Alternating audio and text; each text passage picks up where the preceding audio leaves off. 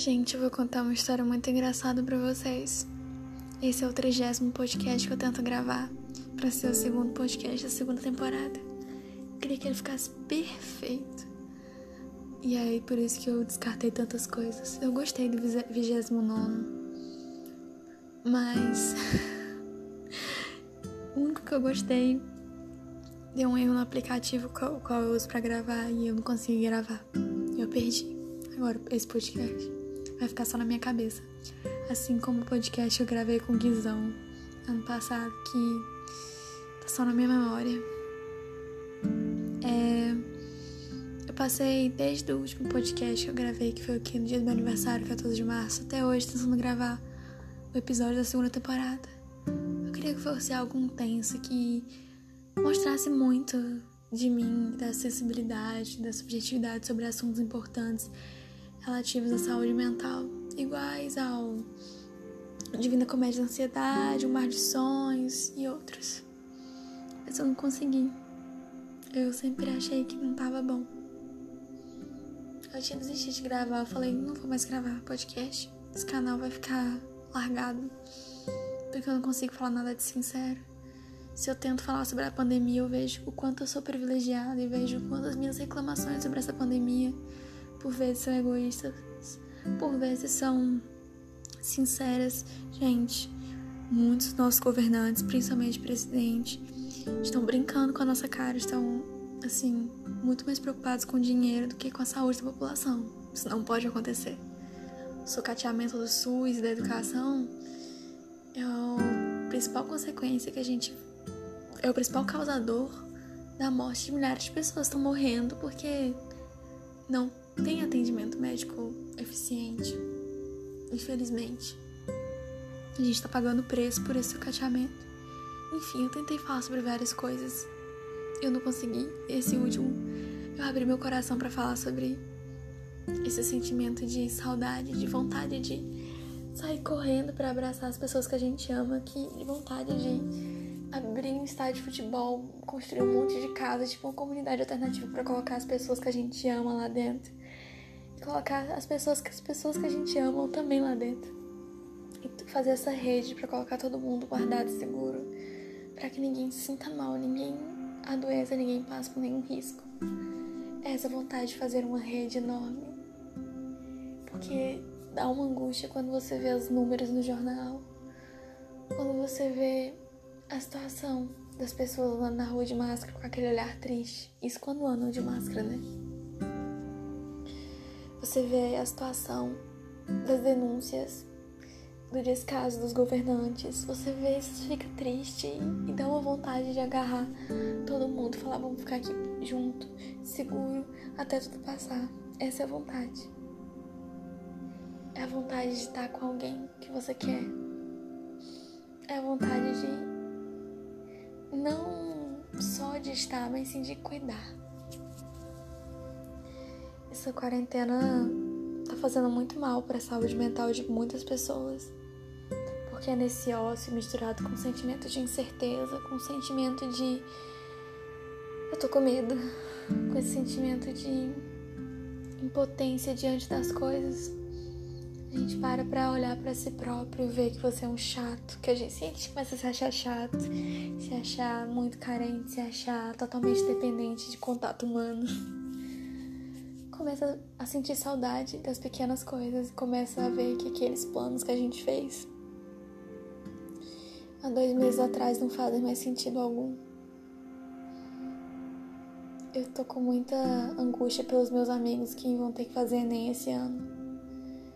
Porque eu sei que deve estar uma situação muito complicada ter que estudar, se manter motivado para fazer uma prova que nem tem mais data certa, que um dia vai ser adiado, outro dia não vai ser mais mais uma vez os governantes com total descaso em relação a isso. Isso é muito triste.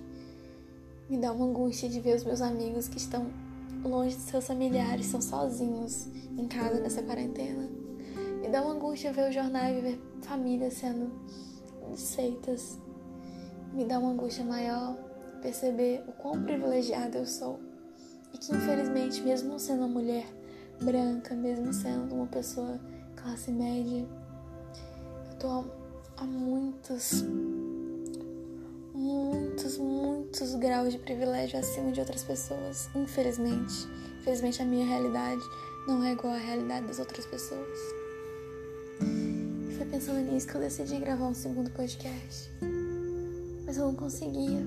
Eu sempre falei isso em todos, sobre a questão do privilégio, sobre a questão dessa incerteza, do ócio, dos problemas na cabeça, dos surtos. Mas eu não consegui falar sobre nada juntava tudo e ficava uma confusão, uma confusão sem fim. E eu percebia, nossa, eu não posso mostrar isso às pessoas, as pessoas não podem ver isso, porque eu vou deixar todo mundo surtando. E aí eu percebi que eu deveria falar sobre isso. Sobre esse emaranhado de coisas que tá na nossa cabeça durante essa quarentena.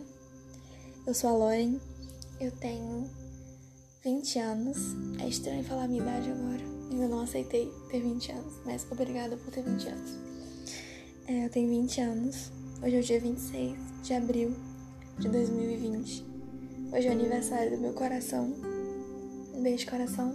Saudade de você. Ontem foi o aniversário de dois amigos meus que eu amo, que é o William Wesley. Os gêmeos. Queria agradecer, antes de qualquer coisa, a todas as pessoas que me ouvem e a todos os feedbacks que eu recebo dos meus podcasts. E agradecer aos meus amigos, porque é graças a vocês, Olímpio, Bela, Bel, Inara, Vaniele, William, Daniel e outros inúmeros amigos, Isão, Rodrigo. Não vou citar todos, porque senão vai ser só podcast só de amigos. É graças às conversas que eu tenho com vocês que eu consigo gravar esse podcast, que eu consigo ter ideias, eu consigo continuar firme e forte no canal, canal mesmo que eu não seja uma, uma boa podcaster, já que eu não posto as coisas regularmente. Não sei se vocês sabem, mas meus podcasts são frutos de conversas com meus amigos ou com outras pessoas.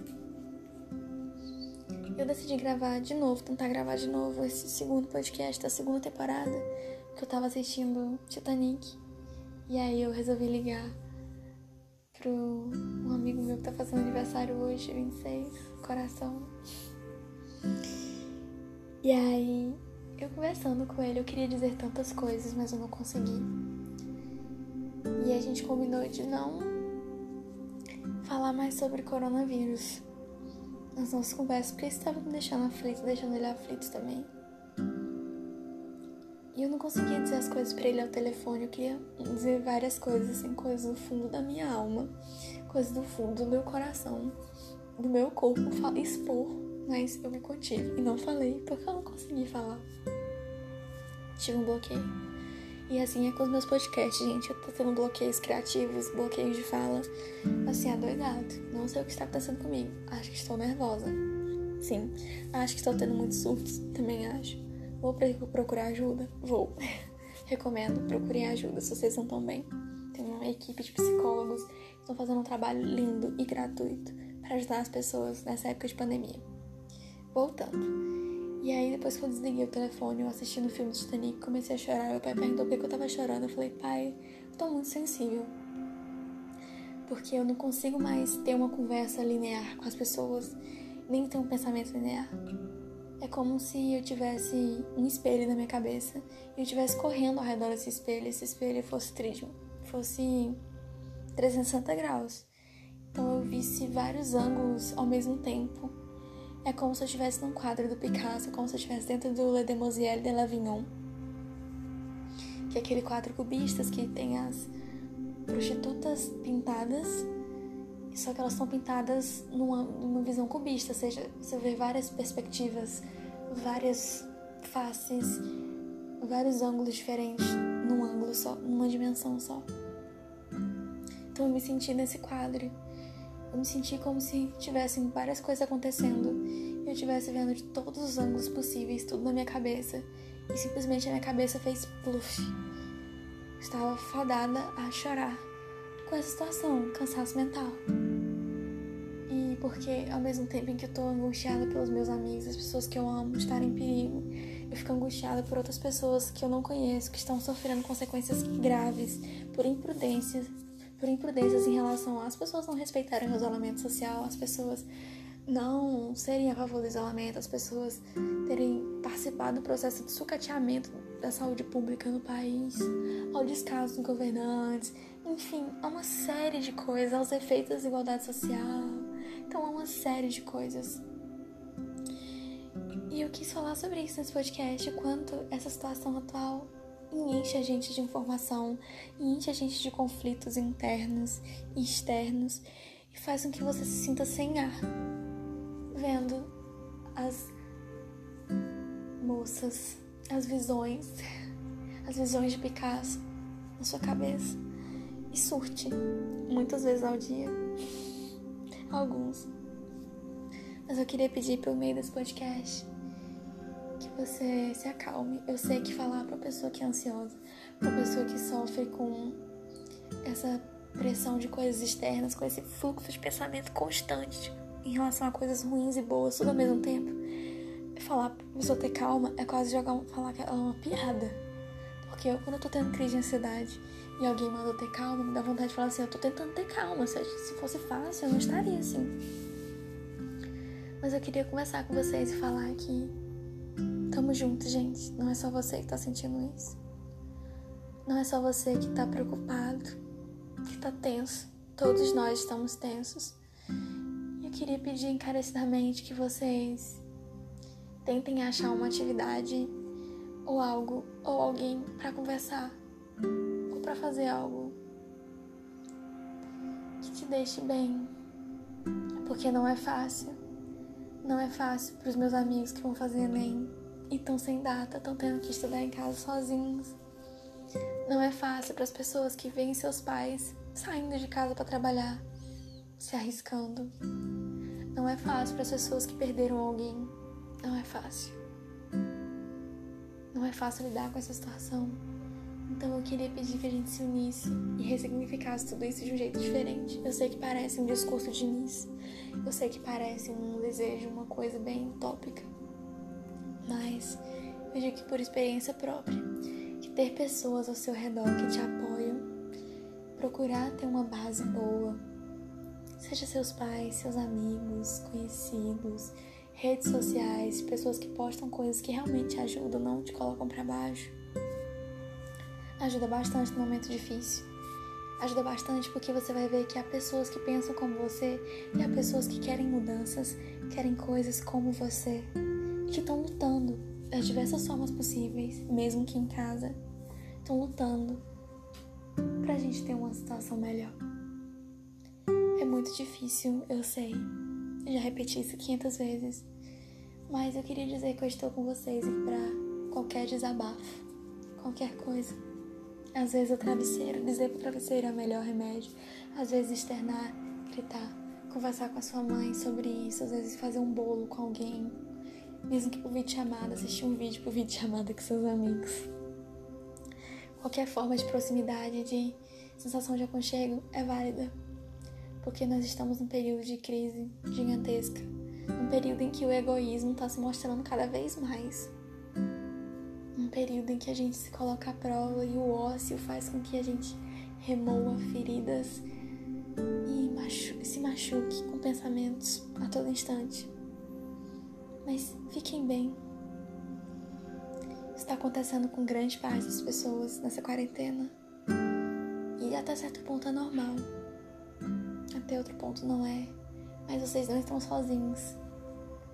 Vocês têm a mim, têm a pessoas que vocês gostam tem o um universo inteiro que está esperando pela gente assim que essa pandemia passar. Não vai ser agora. Eu sei. Não vai ser esse mar de rosas que a gente tá achando que seria. Não vai ser vai demorar um tempo. E a gente sabe que o mundo não vai ser mais o mesmo depois dessa pandemia. E aí esperamos que não seja mais o mesmo. Eu realmente espero que o coração de vocês que tá nervoso, tá ansioso, acalme, tente buscar algo que funcione como um porto seguro, que vocês entendam a ansiedade de vocês que vocês mergulhem num mar de sonhos que existem dentro de vocês e busquem forças. Eu espero que todo mundo fique bem, de verdade. não sei mais o que dizer nesse podcast, eu tô emocionada porque tá sendo um período difícil. Período de muita saudade, angústia, sentimentos à flora. Mas estamos todos juntos, que lutemos juntos. E chega de discurso de missa porque eu já tô chorando igual uma missa. Um beijo. Obrigada a todo mundo que me escuta. Eu estou com todos vocês. E é isso. Fiquem em casa se possível. Lavem as mãos. E fora Bolsonaro.